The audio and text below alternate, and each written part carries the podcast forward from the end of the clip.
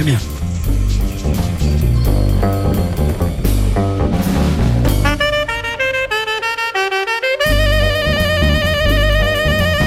Parce que bon, j'ai rien d'intéressant à dire. Ça n'a rien d'intéressant à dire. Pour arriver à, à la décroissance, Il but de l'alcool et fumait du cannabis.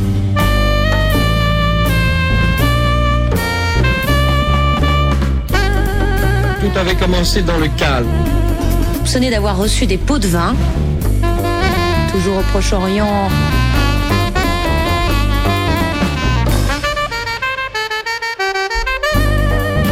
Pas de moyens pour répliquer. ils ont gaz lacrymogène. Eux, ils ont les matraques, ils ont tout. Nous, on n'a rien, on a que les mains, on a que des pierres.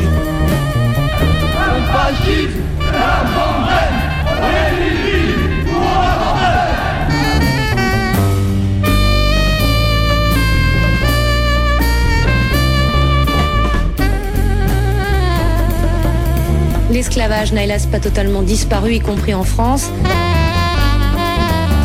uniquement le pognon. Est-ce que vous êtes content avec ça?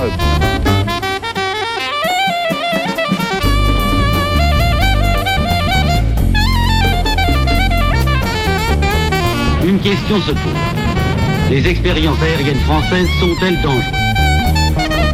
Est-il vrai que le 26 juillet 2006, une catastrophe nucléaire a été évitée de justesse en Suède? C'est parfaitement vrai.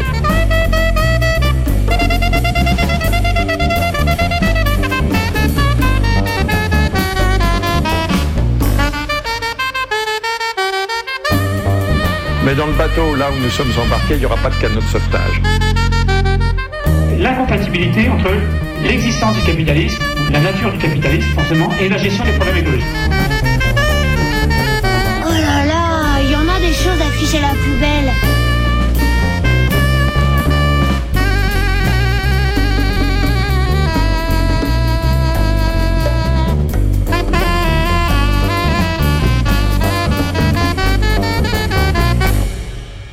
19h passées de 2 minutes à la pendule la plus rebelle des radios. Il est l'heure du Canu Info avec l'équipe du jeudi qui est composée de Delphine. Oui, bonsoir. Et l'autre moitié, c'est toi, donc Laurent. Voilà, nous allons euh, parler de pas mal de choses.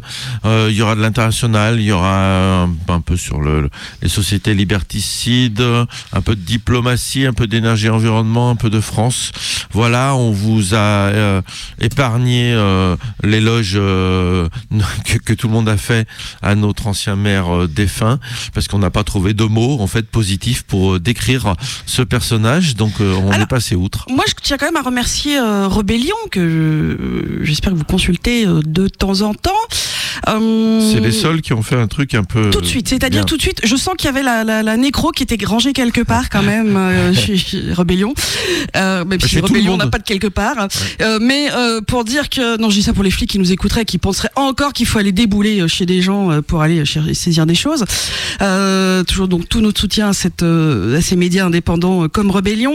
Euh, donc euh, tout ça pour dire que oui, tout de suite, il y a eu cette réaction de Rebellion pour nous rappeler... euh, alors, une nécro toute simple hein, de, de, de- démarrage pour contrer un peu cette euh, cette ferveur euh, euh, Gérard euh, hein, il paraît que même euh, Monsieur Olas a proposé que la gare de la Part-Dieu soit euh, renommée euh, Gérard Collomb.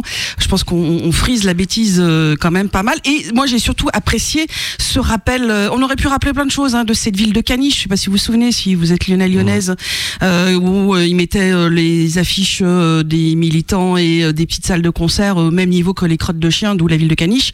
Et puis euh, surtout, euh, Rebellion, moi, m'a fait plaisir parce que euh, ça a rappelé une chose, c'est que c'était un cumulard. Donc quand j'ai entendu des gens dire qu'il avait une passion pour la ville de Lyon, moi je pense qu'il avait surtout une passion Pour l'argent. euh, le pognon que la ville, la métropole, les à côté, vous savez que le- le- les trucs du Citral, tout ça, son mandat de sénateur, de ministre, enfin tout ça, quand même, pour un ancien cégétiste qui... Ouais, alors il a, il a trahi complètement les causes syndicales, la cause du travailleur et de la travailleuse, puisqu'il a été parasite du système pendant des années.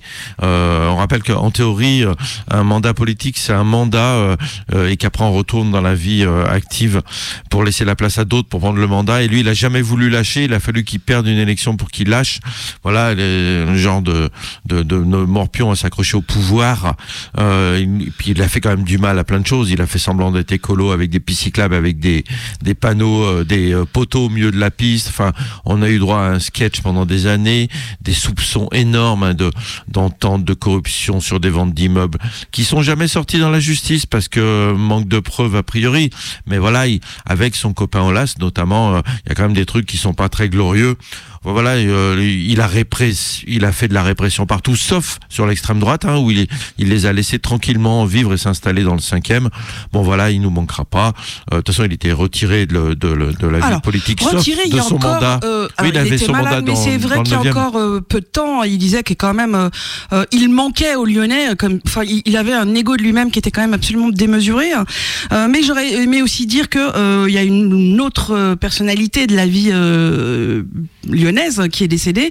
Euh, c'est euh, Michel Rivasi qui a été une figure du mouvement antinucléaire euh, euh, euh, Ouais, ouais, ouais. au niveau européen, hein, puisqu'elle était députée européenne. Notamment suite à la catastrophe de Tchernobyl. Euh, ça, euh, je veux dire, c'est aussi, euh, ça a été euh, une femme et une militante euh, antinucléaire. Ce qui est dommage, c'est que ces dernières années, elle avait livré, mais euh, elle avait vrillé, mais comme une partie hein, de, des Verts euh, qui sur euh, la santé Et et, la les science. vaccins euh, sont parfois limites, voire carrément euh, les deux pieds dans la merde. Donc voilà, on retiendra en tout cas de Michel Rivasi ce- cette euh, figure du mouvement antinucléaire euh, qui était, euh, qui s'en est toujours pris plein la gueule. Donc c'est toujours bien quand même d'avoir euh, des gens qui euh, toute leur vie euh, ont des combats comme ça. euh, elle, euh, elle, s'est perpétuelle, Voilà, contrairement à Colomb, elle avait des combats. Elle n'avait pas euh, un goût du pouvoir euh, euh, frénétique, mais elle a l'envie de combat. Alors, on commence à aller euh, en Corée du Nord. Oui, alors je vais vous parler en fait de euh, l'importance euh, de euh, la Russie. Euh, c'est pas Ça, nouveau, hein, oui. mais je vais vous donner deux exemples de comment dans la, la, la, la structure euh, militaire aujourd'hui ça peut avoir une importance et comment dans les structures guerrières ça peut euh, changer la donne. Alors je vais commencer avec la Corée du Nord, euh, puisqu'il se passe un petit peu des choses. Alors il se passe toujours un petit peu des choses, mais souvent on est dans la propagande. Alors parfois c'est marrant euh, à raconter quand même. Euh, mais là en tout cas, il y a du mouvement avec la Corée du Sud, puisque du côté de la Corée du Sud, les autorités ont suspendu mercredi un accord militaire qui avait été conclu le 19 septembre 2018 avec la Corée du Nord. Donc c'était un accord qui était là pour créer des zones tampons pour éviter des incidents armés euh, le long de la frontière euh, inter-Corée. hein. Euh, et la Corée du Sud a déployé des moyens de surveillance et de reconnaissance, ce qui fait que du côté de la Corée du Nord, on, on a qualifié ces mesures d'imprudentes et on a annoncé suspendre totalement cet accord. C'est-à-dire que là où Séoul voulait en suspendre qu'une partie, eh ben, la Corée du Nord a répondu euh, rejeter là aujourd'hui l'intégralité de cet accord de 2018, qui était quand même un peu euh, important quand même cet accord parce qu'il avait, euh, ça faisait longtemps que euh, y avait une espèce de quand même rapport guerrier et il y avait un peu cette, enfin c'était un, un, accord qui avait permis quand même une discussion. En tout cas, là, ce qu'on a pu apprendre donc de par le, le ministre sud-coréen de la défense, c'est que du Corée de la Corée du Nord, on est en train de réhabiliter des postes de garde tout le long de la DMZ. Donc euh, cette zone tampon entre les deux Corées hein, et euh, que euh, y aurait des transports d'armes lourdes qui seraient en train de se mettre en place autour de euh, ces postes de garde. Alors est-ce que c'est grave ou pas grave? Ben, Pour l'instant c'est quand même un peu compliqué euh, de savoir ce qu'il en est, mais ça fait réagir quand même fortement euh, la Corée du Sud hein, qui aujourd'hui est plutôt menée par une droite conservatrice très dure hein, dans le rapport avec la Corée du Sud, avec la Corée du Nord. C'est-à-dire qu'autant à un moment on a eu un président qui avait envie de pacifier les relations, autant là c'est pas du tout le cas. Euh, et donc euh, là, Séoul dit avoir 60 euh, postes de surveillance et explique que la Corée du Nord en aurait 160. Il faut savoir qu'avec cet accord de 2018, il y avait eu une, demande de, de- des partis. Enfin, cet accord demandait aux partis de détruire une partie de ces postes. C'est-à-dire, c'était aussi dire attendez, on arrête de surveiller, on, on arrête d'avoir des gens armés le long de cette zone tampon et on fait un effort. Bon, il s'avère que l'effort a été quand même assez peu finalement réel puisque ces postes ils existent toujours, mais qui sont toujours a priori plus importants du côté de la Corée du Nord. En tout cas, c'est ce qu'on nous raconte du côté des autorités sud-coréennes. Euh, et puis, euh, la Corée du Sud annonce donc reprendre aussi des vols de surveillance. Alors ça, c'est quand même plus important quand même hein, du côté de la Corée du Sud. Euh, et la Corée du Nord euh, annonce euh, qu'elle va continuer de toute façon à faire ce qu'elle fait c'est-à-dire, et c'est ça qui a causé euh, aussi du bisbille, c'est d'envoyer euh, des satellites. Et on me dire, c'est un petit satellite de télévision Ben non, évidemment, s'il s'agit euh, de satellites espions. Et alors, ça, c'est une escalade hein, quand même, puisque la Corée du Nord n'a pas le droit hein, de faire ce genre de d'action, puisque là, en lançant un satellite, elle viole les résolutions de l'ONU qui interdit à la Corée du Nord de ce service de technologie de missiles balistiques. Je vous rappelle, l'idée de la Corée du Nord, c'est toujours de tenter de, d'expliquer qu'elle va pouvoir viser un jour euh, Séoul ou le Japon, hein, puisque euh, certains de ces missiles peuvent aller un peu loin. Mais ce qu'on a toujours du mal à savoir, c'est est-ce que dans le missile il y a quelque chose qui fait boum ou pas, ou est-ce qu'il y a que euh, la carcasse Ça, c'est une vraie difficulté hein, à chaque fois pour les services de renseignement, qui soient japonais, sud-coréens ou des États-Unis d'Amérique. En tout cas, euh, là, ce qu'on est sûr, c'est que la Corée du Nord a reçu l'aide de la Russie hein, pour le lancement de son satellite militaire euh, espion.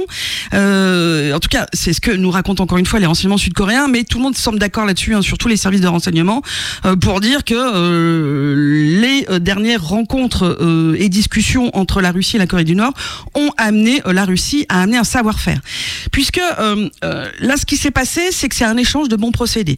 On a la Russie qui est sur son front ukrainien et qui euh, a besoin euh, d'un certain nombre euh, de d'armes, toutes fabriquées. Et donc pour ça, la Russie, Monsieur Poutine, s'est adressé à la Corée du Nord en disant, il me semble que toi tu as du stock, mon ami, euh, tu vas me donner un petit coup de ton stock parce que finalement euh, tu t'en sers pas tout de suite. Et du côté de la Corée du Nord, on s'est dit bah très bien, mais moi j'aimerais envoyer un truc euh, là-haut pour aller espionner, hein, en particulier les États-Unis d'Amérique, la Corée du Sud et le Japon, qui semblent un peu vouloir se mettre main dans la main contre nous. Est-ce que toi tu me donnes ton savoir-faire? Et donc c'est a priori ce qui s'est passé, c'est qu'on a donc un échange de bons procédés qui s'est mis en place. Et là on voit toute la force à la fois de, Poutine dans cette relation euh, avec la Corée du Nord, mais d'une manière internationale. C'est-à-dire, euh, Poutine va voir ses derniers amis. Il y en a plus peut-être autant euh, que avant. Et puis on a la force de la Corée du Nord qui commence à, sa propagande avec en, expliquant donc sur ses médias évidemment intérieur, mais aussi euh, sur des médias euh, censés euh, diffuser la bonne parole nord-coréenne à l'extérieur, que la Corée du Nord a des photos de bases militaires américaines dans l'île de Guam, par exemple, qui est un lieu stratégique pour les États-Unis d'Amérique. C'est dans l'océan Pacifique, au cas où vous l'auriez oublié. on n'a pas hein, ces photos, on ne sait pas, parce que la Corée du Nord s'est trafiqué plein de choses quand elle montre aussi des images. Donc on ne sait pas si c'est vrai. Mais la question, c'est de savoir effectivement si ce satellite pourrait fonctionner. Du côté des Sud-Coréens qui avaient analysé les derniers euh, débris des satellites qui étaient tombés euh, lors des dernières euh, tentatives. C'était en partie au, printemps. du côté du renseignement sud-coréen, on dit non, mais en fait, ça marche pas. au niveau du militaire, c'est nul, c'est pas fonctionnel. Mais est-ce qu'il faut croire les renseignements aussi sud-coréens qui viendraient nous dire que le matériel nord-coréen ne sert à rien et il est tout pourri, ils sont trop nuls, c'est nord-coréen. on sait pas bien avec l'aide de la Russie, tout peut évidemment changer. Mais en tout cas, là, c'est euh, quand même euh, un lancement qui est euh, pour coup une réussite, à savoir effectivement, de fait, si jamais il y a une, réussite avec des vraies photos qui pourraient inquiéter les États-Unis d'Amérique en particulier. Mais voilà, par exemple, là, on a quand même aussi des photos, c'est-à-dire que M. Poutine et M. Kim, qui ont échangé le 13 novembre dernier une poignée de main sur le cosmodrome russe de Vostochny, c'est dans l'extrême-orient russe, c'est-à-dire que là, on, a aussi un déplacement de personnes c'est-à-dire que, que euh, Kim euh, Jong-un soit habitué euh, à aller sur place dans les déplacements militaires importants pour montrer sa force et être tout bonhomme en disant regardez comme on est fort. Là, il y avait aussi Monsieur Poutine qui sont allés se saluer hein, la main pour dire regardez nous travaillons ensemble. En tout cas, ça embête un petit peu notre voisin, c'est la Chine. la Chine qui a besoin de ses alliés habituels, c'est-à-dire la Russie, mais aussi la Corée du Nord parce qu'elle euh, est euh, aussi en train de mener des manœuvres avec euh, dans les territoires maritimes autour de Taïwan. Hein, vous êtes au courant. mais en même temps, il y a après avoir beaucoup crié dans tous les sens, un espèce de rapprochement avec les États-Unis d'Amérique pour essayer de calmer un petit peu le jeu et de faire redescendre la tension. Donc de voir un petit peu ces deux amis se foutre, enfin s'armer mutuellement euh, et agir mutuellement, ça embarrasse un peu euh, les autorités chinoises qui aimeraient bien que tout ça se calme pour pouvoir continuer ces négociations avec euh, les États-Unis d'Amérique et euh, les Européens. Euh, on a euh, Madame Colonna là qui était en Chine hein, encore pour essayer de discuter à la fois économie mais aussi stratégie militaire. Donc là on est dans une voilà une vraie question de savoir si ce satellite espion nord-coréen va changer la donne. Mais en tout cas pour les Chinois il s'agirait quand même d'un danger et euh, la Russie en aidant là largement la Corée du Nord semble avoir franchi une ligne rouge. En tout cas c'est comme ça que ça a amené. Et puis cette chose qui a fait beaucoup euh, discuter euh, aussi c'est euh, c'est 100% des voix qui n'auraient pas été obtenues par euh, le parti de euh, Kim Jong-un. Alors évidemment tout ça est une bonne blague hein, amenée par aussi la propagande nord-coréenne puisque il y aurait dans les assemblées populaires provinciales euh, 99,91% simplement des voix qui auraient été votées en faveur du parti Incroyable. De Kim Jong-un et euh, pour euh, les villes et les comtés c'est 99,87% t'imagines oh, claque Il y en a deux qui ont eu du courage. quoi. que 13% contre. Alors euh, bon, évidemment, euh, tout ça est une bonne blague. Il n'y a pas d'opposition. Euh, en fait, il faut voter pour ou contre? Il paraît que dans certains endroits, il y avait même une boîte rouge et une boîte verte. Des photos hein, ont circulé dans la presse euh, sud-coréenne. Donc, t'es un peu amené à pas mettre ta- ton petit papier dans la boîte rouge, a priori. Euh, donc, il y a des endroits où euh, bah, il y a des gens qui auraient peut-être fait ça, ou alors c'est juste un fameux petit mensonge pour dire qu'il y aurait quand même une possibilité euh, de pouvoir euh, réfléchir euh, pour euh, les Nord-Coréens et les Nord-Coréennes. Alors évidemment, ça est une blague. hein. Il n'y a pas d'élection libre, il n'y a pas de démocratie et il n'y a même pas là le moindre sentiment de rébellion euh, dans toute cette affaire. Et puis deuxième euh, affaire euh, pour terminer sur cette Russie qui a un- une importance, c'est que du côté de Dassault Aviation, on s'agite pour savoir si les rumeurs qui sont dans la presse militaire française sont vraies. C'est charmant à lire hein, la presse militaire française, je vous le dis. C'est de savoir si deux pays vont acheter des rafales.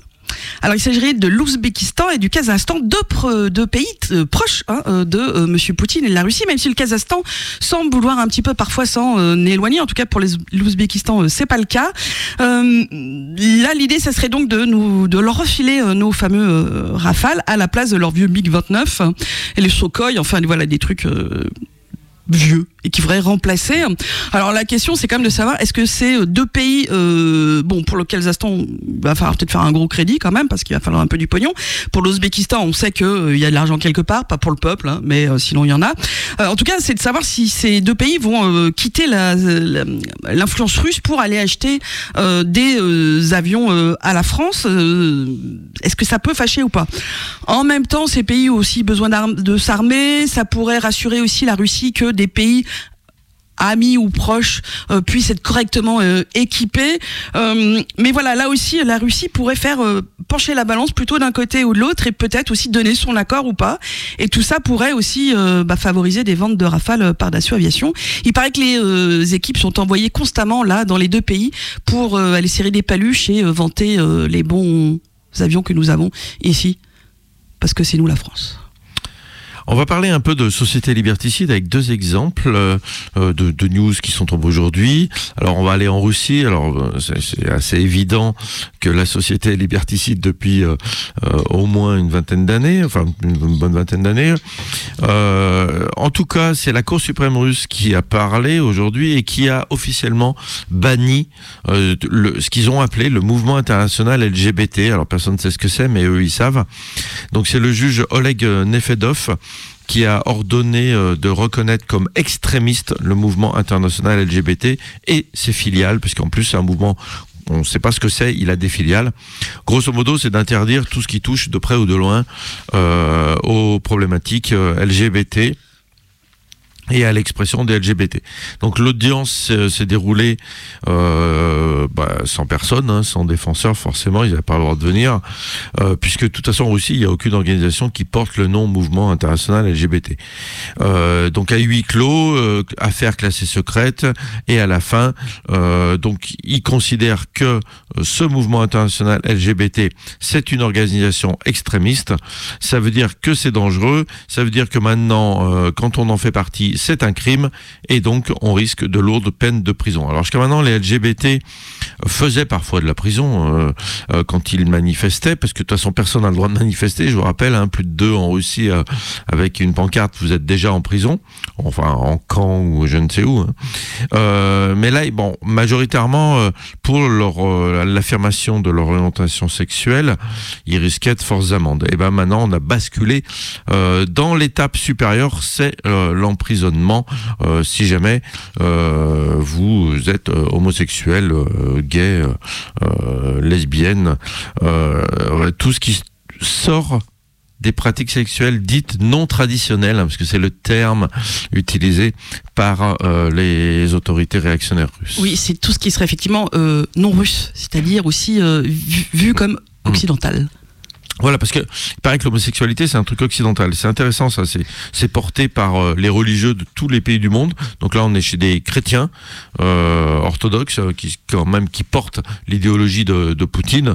On a le même discours en, Afrique avec les chrétiens ou les musulmans qui ont le même discours que l'homosexualité c'est un truc d'occidentaux qui sont mal regardés leur histoire, hein, parce que ça a toujours existé partout, mais ça, c'est un, problème d'intelligence et de conneries. Euh, alors, deuxième euh, information sur les sociétés liberticides, euh, c'est, on va en France puisque le Sénat est en train de retravailler l'article 25 de la loi du 29 juillet 1881 sur la liberté de la presse. Ils ont fait une proposition qui s'appelle la proposition 21 pour être votée au Sénat. Je vous lis cet article 25 modifié qu'ils proposent. Je cite, seront punis d'un an d'emprisonnement et de 45 000 euros d'amende ceux qui auront contesté par un moyen, un des moyens énoncés à l'article 23, l'existence de l'État d'Israël. L'injure commise envers l'État d'Israël, par un des moyens énoncés toujours à l'article 23, est puni de deux ans d'emprisonnement et de 75 000 euros d'amende. Ceux qui, c'est le troisième euh, partie de l'article, ceux qui, par les mêmes moyens, auront directement provoqué à la haine ou à la violence à l'égard de l'État d'Israël seront punis de cinq ans d'emprisonnement et de 100 000 euros d'amende. C'est un truc assez incroyable, hein, cette proposition de loi, puisque le Sénat français s'apprête finalement à voter une loi qui euh, interdit de euh, critiquer et de remettre en cause Israël. Euh, voilà, notamment tous ceux qui se, parlent d'antisionisme, ben, ils sont coincés, ils vont tomber sous le coup de cette loi. Alors c'est porté par des sénateurs de droite, hein, des, de LR, les républicains, euh, donc qui veulent punir donc jusqu'à 5 ans d'emprisonnement, 75 000 euros d'amende, ceux qui critiquent Israël. Euh, alors ils, tiennent le discours en disant mais en fait l'antisémitisme se nourrit de l'antisionisme. Alors c'est pas totalement faux hein, ce qu'ils disent. Euh, il y a effectivement derrière le terme antisionisme que je n'utilise plus depuis 4 ou 5 ans à cause de ça d'ailleurs, il y a un antisémitisme déguisé. Mais c'est pas parce que certains utilisent un mot euh, alors qu'ils ne devraient pas à la place d'un autre, euh, on doit condamner tous ceux qui critiquent un État, puisqu'on parle d'un État là. Je rappelle qu'Israël c'est compliqué en termes de définition d'État. Euh, donc euh, euh, c'est un État juif, mais il y a quand même des gens non juifs à l'intérieur. Hein. On rappelle, il y a des 20% de Palestiniens qui sont majoritairement musulmans, mais aussi chrétiens. Il y a des athées aussi. Donc en fait, tout le monde, enfin personne ne sait comment le, définir cet État, cette théocratie démocratique, mais on fait des lois quand même pour interdire de critiquer cet État-là. Donc, euh, ça viendrait s'ajouter donc à cette loi du 29 juillet 81, 1881 sur la liberté de la presse, qui a été beaucoup modifiée ces dernières années, qui réduit pas mal hein, la liberté de la presse finalement. Cette loi qui est censée protéger la presse. Euh, et donc, alors contester l'État d'Israël, quand c'est présenté comme ça, on se dit bah oui, c'est parce que ils sont comme le Hamas, ils disent qu'ils veulent détruire euh, Israël. En fait, contester un État, c'est aussi contester ses dirigeants. On peut remettre en cause des choses qui fonctionnent pas, le fait qu'il n'y ait pas de constitution. Hein, pour un État démocratique, c'est compliqué de pas avoir de constitution, c'est pas très démocratique. Ça, déjà, c'est remettre en cause l'État d'Israël tel qu'il est aujourd'hui. Parce qu'on pourrait proposer une évolution. Donc en fait, ça concerne euh, les antisionistes, les, ceux qui se battent contre. Euh, et on rappelle qu'il y a des juifs, des juifs antisionistes. Hein, c'est pas un, truc antisémite systématiquement comme le laissent entendre euh, les républicains. Même si le, le, terme été souvent mal utilisé ces dernières années, notamment on pense à l'extrême droite du côté de chez Dieudonné et compagnie.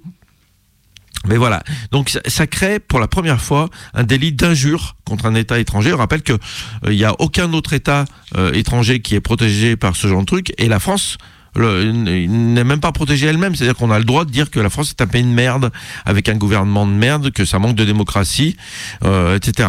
Et ben oui, mais on n'aurait pas le droit de le dire euh, avec Israël. Alors c'est un gros recul pour la liberté, en dehors de, ce conflit israélo-palestinien qui vient euh, euh directement impacter une loi en France qui est complètement incroyable. Euh, ça remet en cause pas mal de choses que la France a signées en termes de de déclarations, de traités. On pense à la Charte des Nations Unies de 45, à la Convention de Genève de 49, à plein d'autres choses euh, qui remettent en cause un peu euh, ce qu'est la France en tant que, pays des droits humains. Mais ça, c'est une légende, hein, on le rappelle. Euh, donc voilà, c'est un, truc assez grave. Alors, une pétition qui a été lancée. Je sais pas si c'est très utile, mais mais c'est pas ça qui va amener des propositions de paix. Alors, on sait que là-bas, les propositions de paix sont inexistantes. Hein, le Hamas revendique le moindre attentat, même quand il l'a pas créé, comme aujourd'hui euh, euh, c'est arrivé euh, à Jérusalem-Est. De l'autre côté, l'armée massacre hommes, femmes et enfants de la même manière, sans se poser de questions, et personne n'est porteur d'un discours de paix. Si un État qui est éloigné de ce conflit est pas lui-même capable de porter un discours de paix et n'est capable que de porter ce, genre de discours liberticide, on se dit que finalement c'est pas prêt d'aboutir et d'avoir une solution un peu pérenne là-bas où tout le monde pourrait vivre ensemble. Donc voilà. Donc en même temps, c'est pas la première fois que les républicains portent des lois liberticides. Ils en ont même la spécialité. Voilà. Pour le conflit israélo-palestinien, on n'a pas prévu d'actualité aujourd'hui dessus, euh, mais il y a une marche pour Gaza, euh, donc pour demander un cessez-le-feu. Le cessez-le-feu tient jusqu'à aujourd'hui, jusqu'à demain matin, hein, mais un vrai cessez-le-feu définitif. C'est ce sera donc samedi 2 décembre à 14h30, une manif qui part de la manufacture des tabacs, euh, Cisco, Albert Thomas au métro euh, sans souci, comme les grosses manifs syndicales, voilà, pour demander la paix. Euh, que pour euh, tout le monde là-bas et notamment pour la bande de Gaza.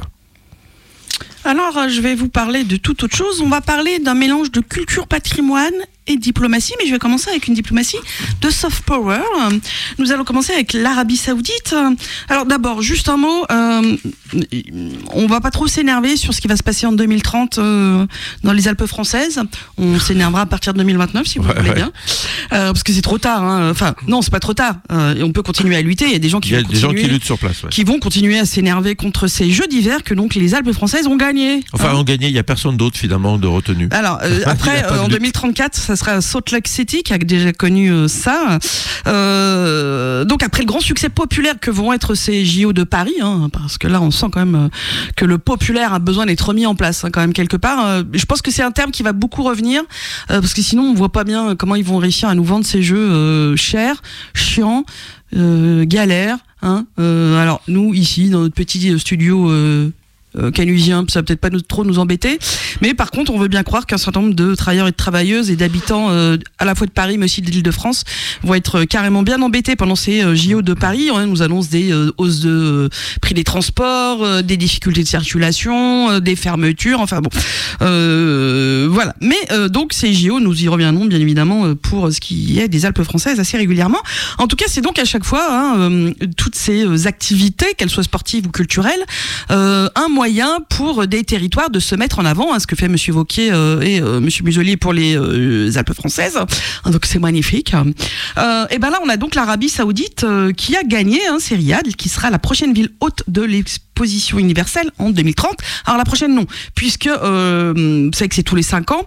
Euh, la dernière était à Dubaï, euh, elle avait enregistré 24 millions de visiteurs. Alors, bon, il y avait eu les problématiques Covid, hein, tout ça, tout ça. La prochaine c'est en 2025, hein, c'est à Osaka, au Japon. Euh, qui aime bien aussi le Japon, hein, ce genre de manifestation. Et donc là, c'est Riyad euh, qui sera, euh, qui a donc été euh, élu par le Bureau international des expositions pour être la ville haute de l'exposition universelle 2030. Alors en face, il y avait Busan qui est en Corée du Sud et Rome. Alors il faut dire que euh, les deux autres villes ont, ont pas su, à mon avis, bien amener leur candidature puisque euh, Riyad l'a euh, emporté euh, 119 euh, voix euh, pour euh, et 29 pour Busan, 17 pour Rome. Oui, c'est pas beaucoup. Pour, dire les que autres. Oui. les autres n'ont pas su vendre leur affaire. Mais il faut dire que du côté de Mohamed Ben Salman, on avait su sortir les personnalités, le pognon, les différents déplacements pour aller vanter son exposition universelle pour 2030 euh, en disant que ça allait être euh, euh, qui vraiment euh, une capacité à protéger l'environnement que, ça va être vraiment chouette et que ça sera une- la première exposition je suis carbo-négative. J'attends donc. Ouais, ça, ils nous font bien rire. Hein, mais mais c'est une chouette expression, le carbo-négatif. hein. Euh, en tout cas, évidemment, du côté euh, de l'Arabie Saoudite, euh, on est euh, particulièrement euh, content de pouvoir de cette victoire du soft power parce que malgré toutes les attaques du côté des organisations des droits humains, des attaques sur les principes écolos, c'est quand même hein, une pétro, on dit quoi, une pétromonarchie. Hein, donc que ça soit quand même l'Arabie Saoudite euh, qui euh, arrive euh, donc à, se mettre en avant, c'est quand même un problème. Mais c'est vrai que l'Arabie Saoudite tente de mettre aussi ses sites touristiques en avant, à la fois par ces déserts dans lesquels on peut faire des chouettes randonnées, mais aussi par un patrimoine qui peut exister. Par exemple, on a Egra, qui est le pendant de Petra en Jordanie. Donc ça, on peut pas mentir, c'est extrêmement beau et l'Arabie Saoudite essaye de trouver d'autres moyens que le pétrole pour faire du pognon. Et donc c'est en faisant du soft power qu'elle essaye aussi de nous attirer en disant mais venez chez nous, vous allez voir, on a Egra, c'est vachement beau. D'ailleurs, on peut voir dans la presse aujourd'hui, je l'ai lu hein, dans le Figaro, euh, qui vantait euh, les atouts euh, touristiques de l'Arabie Saoudite. Pourquoi pas? Mais enfin, ça reste quand même un pays où, euh, en termes de droits humains, je pense que côté LGBTQ, on, plus, on peut peut-être se rapprocher un peu de la Russie, quand même dans les problématiques de d'existence, hein, vous voyez. Donc, bon, euh, en tout cas, euh, ça fait euh, gueuler un petit peu de parti en disant qu'il y a à la fois du greenwashing, que de toute façon, encore une fois, euh, on s'assoit sur les euh, droits humains. Je vous rappelle que l'Arabie Saoudite euh, est accusée quand même, comment dirais-je, d'avoir assassiné des gens à sa frontière, hein, des migrants. Quelques soucis de ce genre quand même. Euh, donc c'est un problème, mais a priori, ce n'en est pas une. Il faut savoir aussi que euh, l'Arabie Saoudite est bien partie pour ga- gagner hein, euh, le droit d'organiser la Coupe du Monde de football 2034 et espère orga- organiser aussi des Jeux Olympiques en 2036. Donc, vous voyez, on a MBS qui met tout son pognon pour accueillir toutes ces manifestations qui pourraient faire Ouais. croire que l'Arabie Saoudite est un pays fréquentable. Voilà, il y a quatre grands prix de Formule 1 dans ces États, dans ces monarchies pétrolières aujourd'hui, euh, parce qu'ils sont, ils partent petit à petit ces grands prix de Formule 1 des, des pays occidentaux. Enfin voilà, ils font ça, ils essayent de faire de l'attractivité et faire, ce, comme tu dis, ce soft power pour essayer de croire que ils sont, euh, ils sont respectables, ce qu'ils ne sont bien évidemment pas, ni en termes de droits humains, ni en termes d'écologie. Alors, il faut savoir que quand même du côté de Busan, on avait euh, sorti de toutes les stars de la K-pop pour arriver à soutenir euh, cette euh, candidature. Ils auraient dû sortir les zombies. Ouais, je sais pas. ils- ils- ça, ça, c'est évidemment Ouais. si vous connaissez, vous savez de quoi nous parlons. Sinon, bah, nous en sommes Ouais. bien désolés, on n'a pas le temps. Euh, mais en tout cas, euh, Ro- Rome à côté, c'est un peu écroulé. Hein, il faut bien le dire. Euh, puis ça devient un peu vieux. Hein, Rome, c'est pas, pas, pas top. En tout cas, voilà pour cette Et première L'Italie, partie. ils ont fait une, une exposition il y a pas longtemps. Oui, mais euh, exactement. C'est tout à fait vrai. Euh, mais euh, ce qui est euh, très intéressant aussi, c'est de voir qu'on nous vante quand même cette exposition universelle comme aussi un laboratoire pour les archi- architectes et pour nous vanter ça en France pour ceux et celles qui travaillent hein, sur ces expositions universelles pour, si ça se trouve, l'Arabie Saoudite. Hein, c'est de nous rappeler toujours que si j'avais pas eu ça, ben, on n'aurait pas notre Tour Eiffel. Hein, voilà. C'est Euh, pas faux. C'est pas faux, mais en même temps, faux. bon, on va peut-être arrêter de nous refaire Mais on 19e rappelle que la Tour. Eiffel, ils voulaient la détruire après l'expo. Bon. Mais euh, c'est c'est marrant aussi de voilà de nous rappeler aussi euh, un côté un peu euh, muséal et passéiste pour nous faire euh, accepter des choses euh, aujourd'hui. Et puis la, deuxième histoire que je vais vous raconter. euh, alors je vais essayer de, défiler ça proprement pour ensuite laisser la parole. Ça se passe entre les Grecs et les Britanniques. Une guerre. Tout ça pour euh, une euh, fraise, une fresque, excusez-moi, euh, qui euh, a créé une discorde. Alors vous savez que du côté de la Grèce, on a des, des, des, des, des- objets, des artefacts antiques qui sont un peu éparpillés. Dans toute la planète. Et donc, on a cette fresque du Parthénon qui est à moitié en Grèce, à moitié sur le territoire britannique et donc à Londres. Et donc ça pose un petit peu un problème pour Kyriakos Mitsotakis, qui est le premier ministre grec, qui était pas content lundi puisque Rishi Sunak a décidé d'annuler la rencontre au, au cours duquel le ministre grec espérait bien pouvoir remettre sur la table le retour de cette frisque, de cette frise, excusez-moi, je vais y arriver, ou de cette grande frise gigantesque. Frise, tu dis frise ou fresque, pas le mélange En tout cas, euh, voilà, sur le, le, territoire euh, grec. Il faut savoir que dans le nouveau musée euh, de l'Acropole, qui a été inauguré en 2009, enfin, vous allez me dire, il n'est pas si récent, mais quand même, il y a un espace qui est déjà prêt à accueillir cette partie londonienne. Hein, donc, il y a des volontés quand même grecques de faire revenir cette chose. En tout cas, euh, du côté euh, du Premier ministre grec, il s'est jamais caché que c'est un vrai combat pour lui euh, de ramener cette merveille antique en Grèce. et donc les deux dirigeants devaient se réunir mardi en milieu de journée à Londres et donc parler d'un certain nombre de choses et possiblement de cette restitution. Mais du côté de Monsieur Sunak, qui est un opposant farouche au retour de cette frise en Grèce, eh ben, on s'est dit, bah non. Donc il a envoyé son Premier ministre, euh, Oliver Dowdon, ce qui n'a pas plu du tout euh, au Premier ministre grec, qui a euh, écourté sa visite britannique et qui est donc rentré à la maison. Alors du côté des Britanniques, on explique que le Premier ministre était, le vice-premier ministre était tout à fait disponible pour rencontrer le Premier ministre grec pour discuter de questions importantes comme les défis de l'immigration illégale, la guerre en Ukraine, le Moyen-Orient, mais pas du tout par rapport au marbre du Parthénon. Donc ça, c'est un vrai problème. Parce qu'en fait, euh, pour les Britanniques, bah quoi, que l'autre il arrive avec ses gros sabots, il veut nous parler d'un truc que nous on veut pas causer. Donc ça a commencé euh, comme ça. Hein, ça l'autre il est rentré à la maison, et puis les autres, bah, l'autre il est même pas venu. Voilà, il a dit moi j'y vais pas. Hop, il a qu'à se débrouiller. Et puis euh, en fait donc du côté euh, de Monsieur Sunak, euh, on se dit que bah en fait en même temps, euh, s'il n'a pas voulu rencontrer son homologue grec, c'est parce qu'en fait bah l'autre, le dimanche soir à la BBC, il a tenu des propos qui n'étaient pas acceptables. On dirait des gamins de 12 ans, je vous assure. C'est beau la diplomatie. Hein. Donc pour que cette frise, ce marbre reste sur le sol londonien, Monsieur Sunak est prêt à, à tout et donc euh, à se fâcher avec son homologue grec. Parce qu'il faut dire que Monsieur euh, Mitsotakis, il a expliqué que euh, conserver une partie des frises du Parthénon hors de Grèce, ça revenait à couper Mona Lisa en deux. Voilà, c'est le propos qu'il a tenu, donc ça a fâché Monsieur Sunak qui dit non, mais qu'est-ce qu'il raconte lui? Parce que lui, il dit que c'est pas une question de propriété, mais une question de réunification. Non, mais alors, ça serait assez logique quand même que ça, retourne en Grèce et coller. Oui, euh, mais pour Monsieur Sunak, c'est un atout important. C'est-à-dire qu'il parle d'atout important, ce qui est quand même un vocabulaire assez euh, spécifique, et que donc, euh, pour lui, le Royaume-Uni a sauvegardé le patrimoine grec depuis des générations, et que si ce patrimoine, il existe toujours, c'est grâce au Royaume. Ça va quand même. Euh, c'est cette logique hein, qui est quand même dire du. Alors du côté. c'est pas le seul à utiliser cette logique. Hein, Ah tout à fait, tout à fait. Euh, du côté euh, des Grecs, on dit que c'est une récupération qui a été faite lors d'un pillage, lorsque le, la Grèce était sous occupation ottomane. Et du côté des Britanniques, on dit que ça a été acquis tout ça, tout à fait légalement en 1802 par le diplomate britannique Lord Elgin et qui les a revendus au British Museum. Voilà, donc chacun euh, maintient ses positions euh, euh, et ça a donc créé cette guéguerre diplomatique sur du patrimoine. bon, alors depuis Monsieur Kyriakos Mitsotakis, ça a dit que bon, il fallait quand même trouver quelque chose de paisible. Hein, donc globalement, il a essayé d'un petit peu de calmer le jeu, ce qui n'est pas trop le cas de Monsieur Sunak, il faut quand même le dire.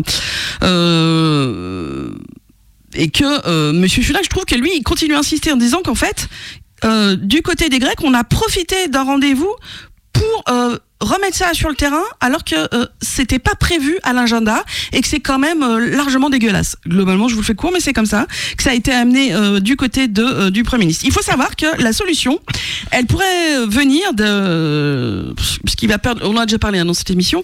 il va perdre les élections, hein, Monsieur Sunak. Enfin, lui, son parti, hop. Il y a des chances, en tout cas. Oh, il y a de grandes chances, oui. Donc, on peut penser que ça serait le parti travailliste qui va revenir au pouvoir.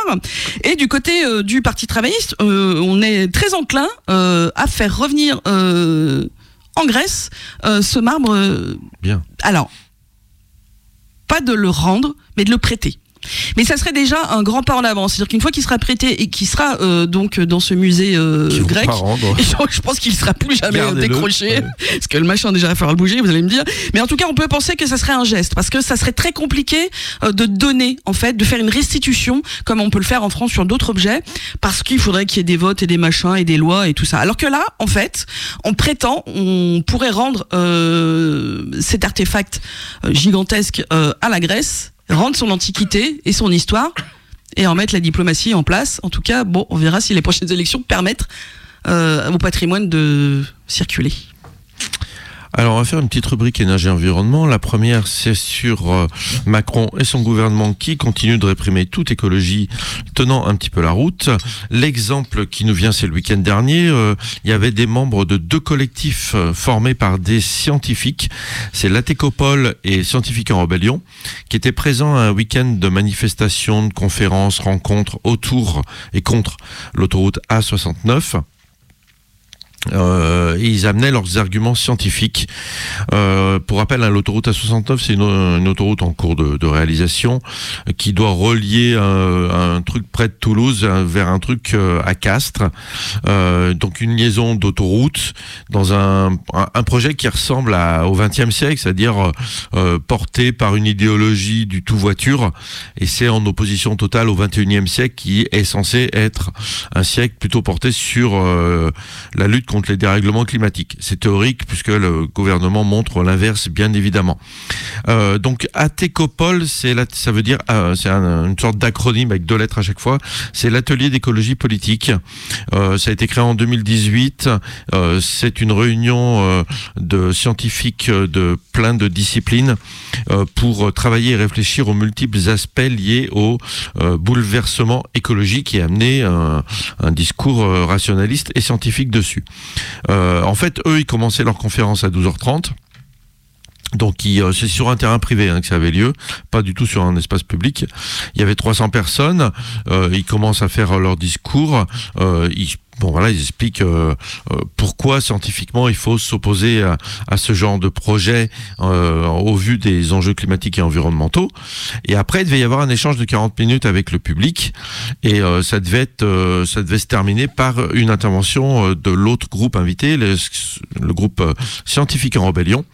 Le problème, c'est que quelques minutes, après le début de la conférence, donc ils, ils la font quand même. Il y a un hélicoptère qui tourne autour et qui fait du bruit. Et puis en fait, avant la fin de la conférence, euh, les forces de l'ordre euh, donnent l'assaut euh, sur ce lieu privé pour empêcher les scientifiques de parler. Grosso modo, c'est ça. Euh, donc les scientifiques n'ont pu que constater la violence, la haine, euh, le, le, discours et la, la pratique anti-science euh, des, du, des pouvoirs publics, là, des gendarmes mobiles, euh, qui non seulement, enfin, alors ils auraient pu s'attaquer à la petite ZAD qui était en cours d'installation à côté, enfin un peu plus loin. Non, ils ont décidé d'attaquer grenades lacrymogènes, entre autres, le, le site privé sur lequel il y avait les conférences des scientifiques et euh, d'attaquer aussi le public euh, qui, qui, assistait à ces conférences. Donc ils tirent des, des lacrymos et des, ce genre de trucs un peu partout, ça met le feu à de la paille, euh, ça met feu à une tente. Heureusement, les militants et les militantes, enfin, en tout cas le public intervient pour éteindre le feu. Voilà. Ensuite, ils ont gazé le parking, euh, les, les, flics, enfin les gendarmes.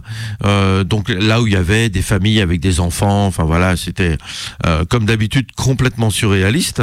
Donc la Técopole et Scientifiques en rébellion ont sont exprimés en disant qu'ils comprenaient pas du tout euh, ce qui se passait. Ils étaient indignés de la violence de l'État, euh, alors que euh, l'État, s'ils avaient envie d'intervenir, ils auraient pu attendre que tout le monde soit parti, qu'il reste que la ZAD et intervenir sur la, la ZAD en en cours d'installation. Euh, non, ils n'ont pas fait ça. Ils ont visé exprès, hein, vraisemblablement, les scientifiques. Alors, on rappelle que Atécopole avait publié le 24 septembre une lettre ouverte exposant le, contenu de 200 de ses membres, de 200 scientifiques, avec leurs arguments contre l'autoroute A69, dénonçant l'incohérence du projet par rapport au plan climat euh, et tout ça. Euh, de l'autre côté, Scientifiques en rébellion avait publié une lettre adressée à Emmanuel Macron. C'était le 4 octobre. Euh, lettre signée par près de 2000 scientifiques, dont pas mal de gens qui bossent, euh, de chercheurs et de chercheuses qui bossent pour le GIEC et d'autres institutions importantes sur le climat, dénonçant aussi cette autoroute. Euh, vraisemblablement, alors ils ont aussi essayé de rencontrer, ils l'ont rencontré le 11 octobre, la présidente du Conseil régional d'Occitanie, qui s'appelle Carole Delga, qui est officiellement socialiste et donc anti-écolo et qui déteste la nature et qui est pro-bagnole, euh, qui les a écoutés mais qui a pas tenu compte de ce qu'ils ont pu dire. C'est incroyable quand même que euh, là on n'est pas face à des euh, à des militants cagoulés noirs, toi des qui non, ce sont des scientifiques qui viennent avec un discours rationaliste et scientifique expliquer l'incohérence de ce genre de projet.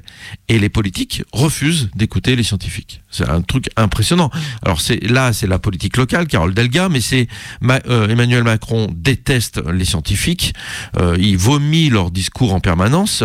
Emmanuel Borne, c'est Elisabeth Borne, c'est exactement pareil, puisque tous et toutes soutiennent ce projet destructeur de l'environnement et qui va à l'encontre euh, de ce que ce qu'est censé faire la France en termes de baisse des émissions de gaz à effet de serre. Et autre euh, autre actualité, alors c'est un petit un petit peu un exemple de ce qui peut se passer, ce qui se passe un peu chez nous à moindre échelle quand même, euh, parce qu'il y a plus de pluralité euh, médiatique.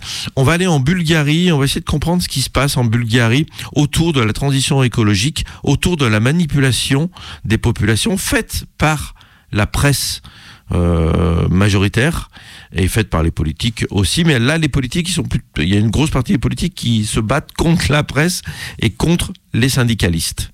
Alors, on, on, rembobine, on réexplique. Donc, il y a eu pas mal de manifs euh, en Bulgarie ces derniers temps et le pays est confronté à, donc à, à ces tensions autour euh, des dérèglements climatiques.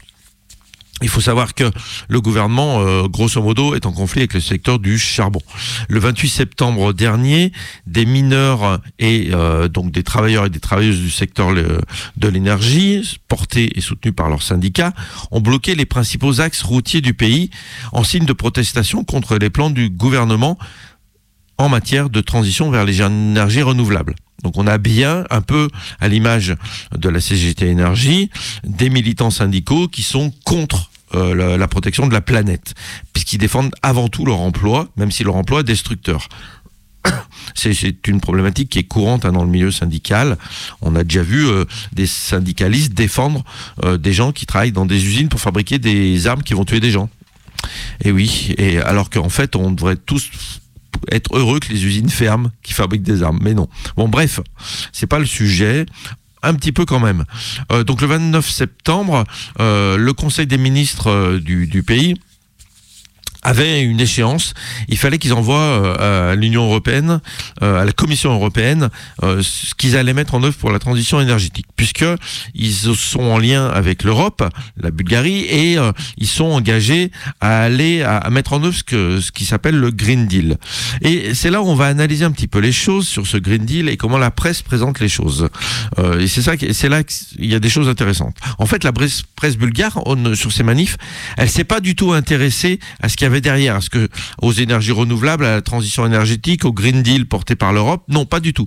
En fait, la presse, elle a choisi exprès de ne s'intéresser qu'aux barrages routiers et euh, au discours euh, des, des travailleurs et des travailleuses du secteur de l'énergie et à, soutien, à tous les soutiens au secteur euh, du charbon, puisque c'est ça dont il est question en Bulgarie. Et ils ont fait aucune analyse de l'impact du charbon, de tout ce qui pouvait y avoir derrière, et surtout de l'intérêt qu'il pouvait y avoir du Green Deal. Le Green Deal, c'est pas un truc d'écolo radical, hein. c'est un truc économique pour euh, développer des alternatives. Donc c'est une rentrée d'argent pour développer euh, des énergies renouvelables. Euh, et donc forcément au détriment du charbon, mais, euh, mais voilà, c'est pas un truc d'interdiction en fait. Donc ça devrait passer plus facilement chez les libéraux, chez des gens comme ça. Bah, bah pas forcément en Bulgarie. Voilà. Alors on rappelle, hein, c'était en décembre 2019 que la Commission européenne avait euh, expliqué cette stratégie de croissance vers, croissance vers un avenir durable qu'ils appelaient le, le, Green Deal, euh, qui est mis en œuvre euh, depuis euh, petit à petit. Hein, C'est en 2021 que le Parlement européen a adopté la suite, c'est-à-dire la loi européenne sur le climat, qui demande à tout le monde de, de descendre ses émissions et euh, avec ce qui s'appelle l'ajustement à l'objectif 55, hein, le, le, Fit for 55 dans le langage anglais euh, de l'Union européenne, alors que l'Angleterre n'est plus dans l'Union européenne, allez comprendre.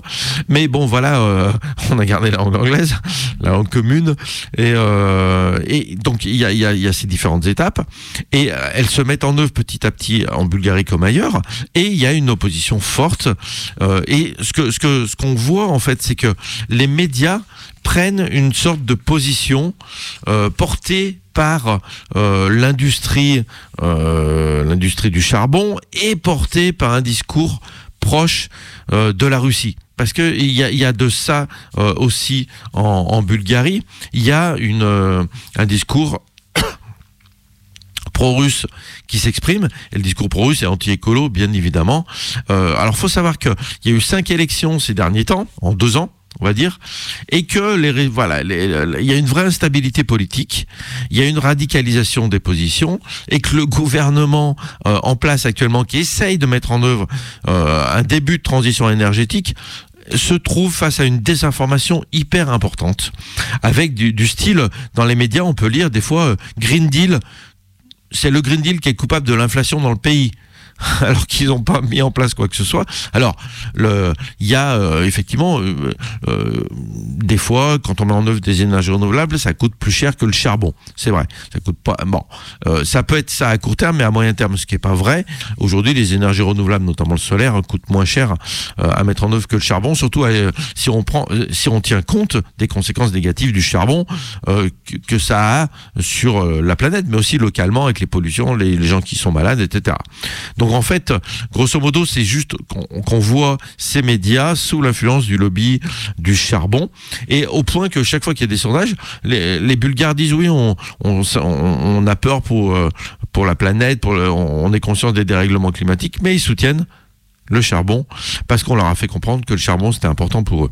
Donc il y a, y a une, une, une, vraie importance là-dessus, et euh, depuis avril dernier, encore plus avec l'arrivée euh, dans les dernières élections d'un nouveau parti bulgare nationaliste et pro-russe qui s'appelle Renaissance. Euh, alors c'est Renaissance, c'est la traduction, hein, sinon c'est Vazrazdan, euh, un parti qui a multiplié par 15 son score en deux ans, donc qui est aujourd'hui aux alentours de 14% euh, et qui est porteur, donc en plus d'un discours pro-russe, d'un discours anti-écolo.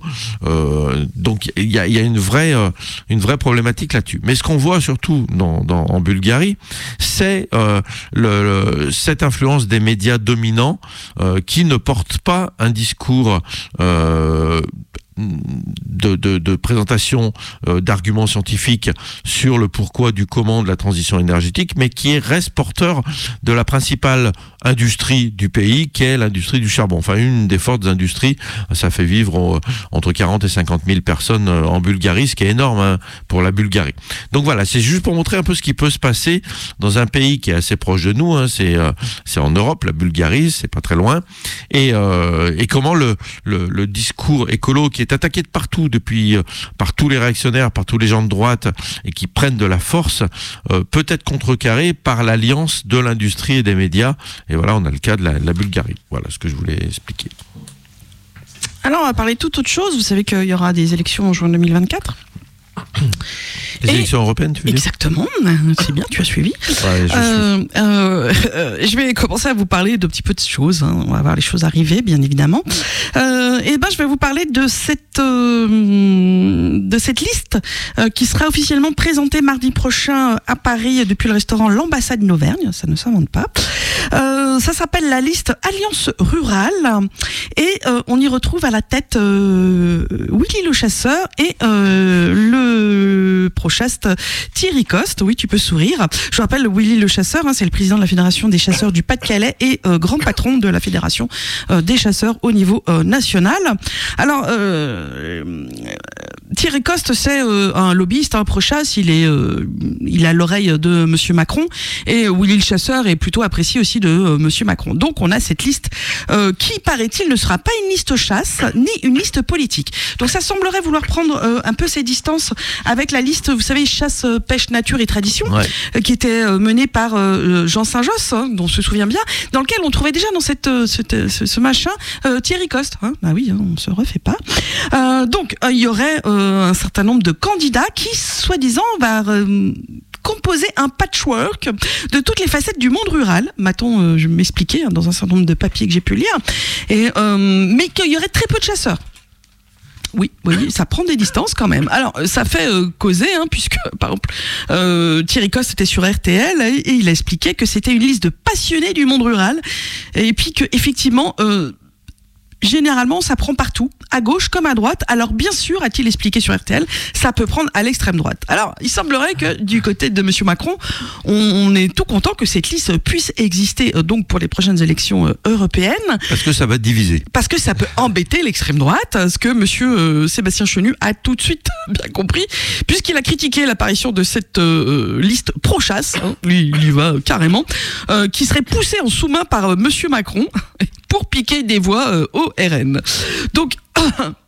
ça a un peu, faut dire, les deux pieds dedans hein, quand même. Hein. En bah, fait, ça fait penser quand même euh, à, ce parti des paysans là euh, aux Pays-Bas, euh, porteur de la ruralité, c'est-à-dire une, une, vision réactionnaire en fait, voilà, parce qu'ils sont pas progressistes, ils sont pas écolos et qui avait beaucoup, qui a fait un gros score et puis qui a reperdu beaucoup de voix là aux dernières élections aux Pays-Bas.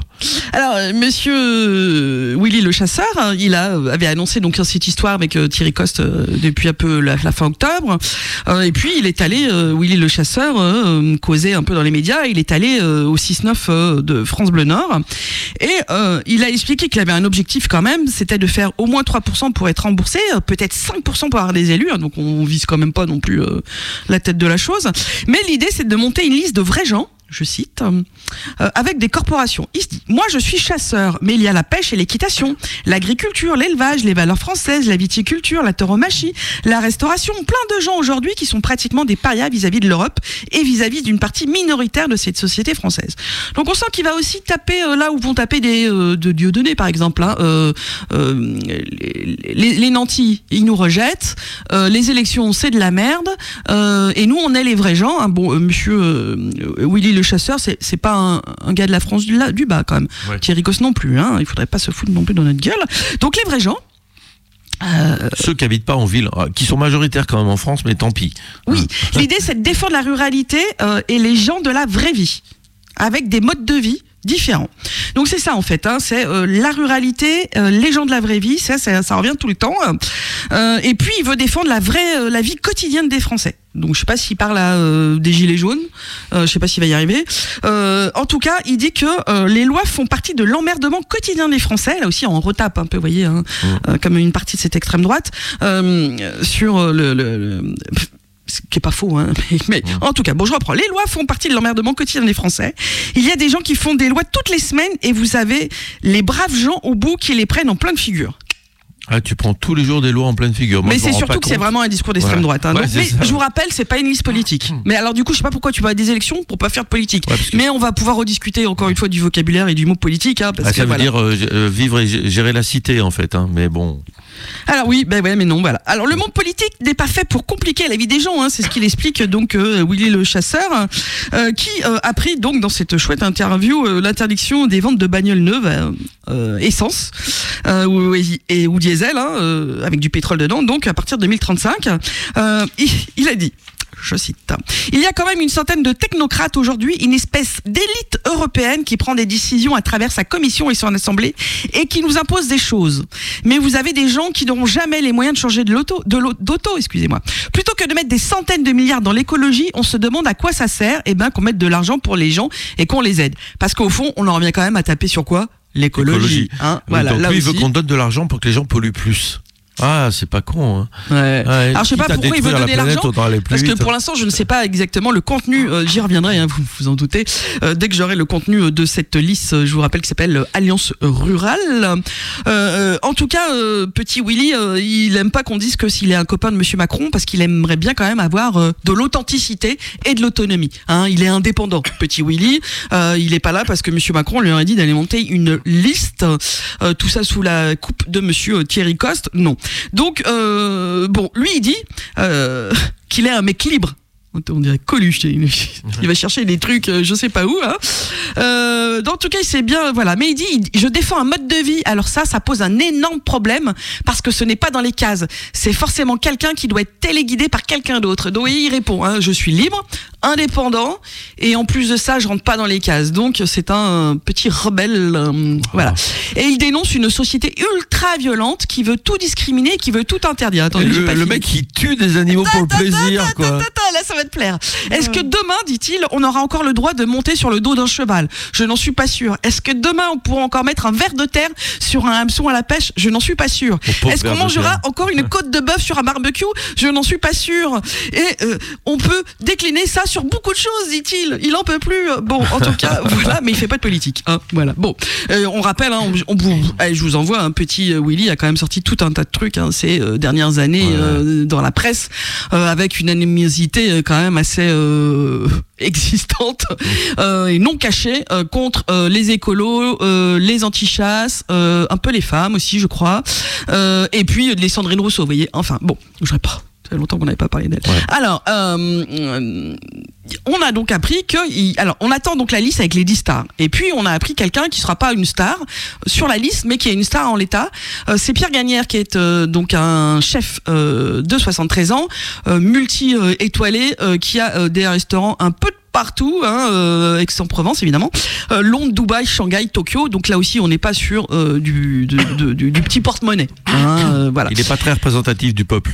Non, mais en tout cas, euh, là donc il a expliqué tout ça à New York, hein, puisqu'il était en train de faire la promotion du film sur lequel il était conseiller culinaire, La Passion de Dodin Bouffant, euh, qui va représenter la France aux Oscars 2024. Alors là aussi, c'est un peu un film quand même un peu bouffi où on Je nous parle que Tout le monde dit que c'est pas bien. un peu bouffi pour représenter donc le euh, le goût de la France, hein, puisque c'est euh, ça va être ce titre euh, en anglais. Enfin, c'est pas le goût de la France, c'est le goût des choses. Mais voilà, donc il a dit qu'il lui il rentrait dans un mouvement totalement apolitique, évidemment. Le évidemment est cité. Qu'il était là pour défendre la ruralité dans sa globalité. Alors quand t'es à Shanghai, mon avis, Ouais. la- la- voilà, enfin bon. Et qui veut avoir le souci de protéger la nature, la chasse, notre culture. Mais il fait pas de politique, Pierre Gagnard. Il s'agit de défendre, explique-t-il, notre territoire, un savoir-faire, tout ce qui touche à la gastronomie. Donc il y avoir des, voyez, c'est là la corporation dont nous parlait Petit Willy tout à l'heure. Il a dit, euh, pour manger, faut tuer. Tuer un légume, tuer une fleur, malheureusement. Je ne suis qu'un cuisinier et modestement à ma petite place, je dis juste attention, il y a une forme de ruralité qui est en danger. Mais il est juste un petit cuisinier de rien du tout qui a une multinationale, mais c'est pas grave. En tout cas, euh, on a déjà un peu des informations sur la presse euh, régionale, comme dans Midi Libre par exemple, qui tient de sources bien informées qu'il va y avoir tout un de tas de gens, ma foi, fort intéressants, comme Camille Hautemann, qui est la reine d'Arles. Donc là, on parle euh, de- des arènes, hein, torero. Euh, et puis d'autres personnalités, comme euh, par exemple euh, Laurent euh, Jaoul dans l'Hérault, qui avait organisé une grande manifestation en défense de la ruralité euh, en euh, février euh, à euh, Montpellier. Donc euh, une une liste à suivre, ma foi, parce que je pense qu'on va avoir des petites surprises et c'est très intéressant. Ouais. ouais. Bah voilà, je crois qu'il est 20h01. Il est l'heure de se quitter euh, pour ce Canu Info. Euh, je voulais juste rappeler un truc, c'est que demain on est le 1er décembre. Euh, c'est aussi la journée mondiale de lutte contre le sida et comme souvent, voire tous les ans, il y a une marche commémorative organisée par le centre LGBTI, LGBTI+, de Lyon. Donc une marche qui part à 19h de la place Bellecour demain pour cette journée mondiale de lutte contre le sida, une maladie qui n'a, on vous le rappelle, pas disparu et qui a beaucoup tué et qui tue encore. Euh, on- Oui, puis c'est bien de revenir aussi sur euh, ce qu'ont vécu les premiers malades euh, dans euh, la discrimination. euh, le rejet, enfin bon voilà, on a- il morts, faut, faut, faut, faut, faut se souvenir et pas oublier. En tout cas, nous on va se retrouver la semaine prochaine pour une nouvelle émission, si vous le voulez bien. Ah non, on se retrouvera pas la semaine prochaine pour une nouvelle émission. Je- Je, suis pas sûr, je crois que. Mince. Ouais, je te confirmerai, mais euh, c'est un peu compliqué Bon, des fois. Restez derrière euh, votre la radio à l'écoute. En tout cas, il pourrait y avoir demain une autre équipe pour un- une nouvelle émission euh, d'actu sur Radio Canu. Donc, il me secoue la tête, le monsieur non, en face de je- moi. je- Il- ne sera pas là, il travaille. Donc, non, bah, on se retrouvera dans 15 jours, mes amis. Que voulez-vous? On vous souhaite une bonne Ouais. soirée à tous et à toutes. Bonne soirée. Ciao. Ciao. Quand tu disais un truc, je répétais bêtement, comme un écolo.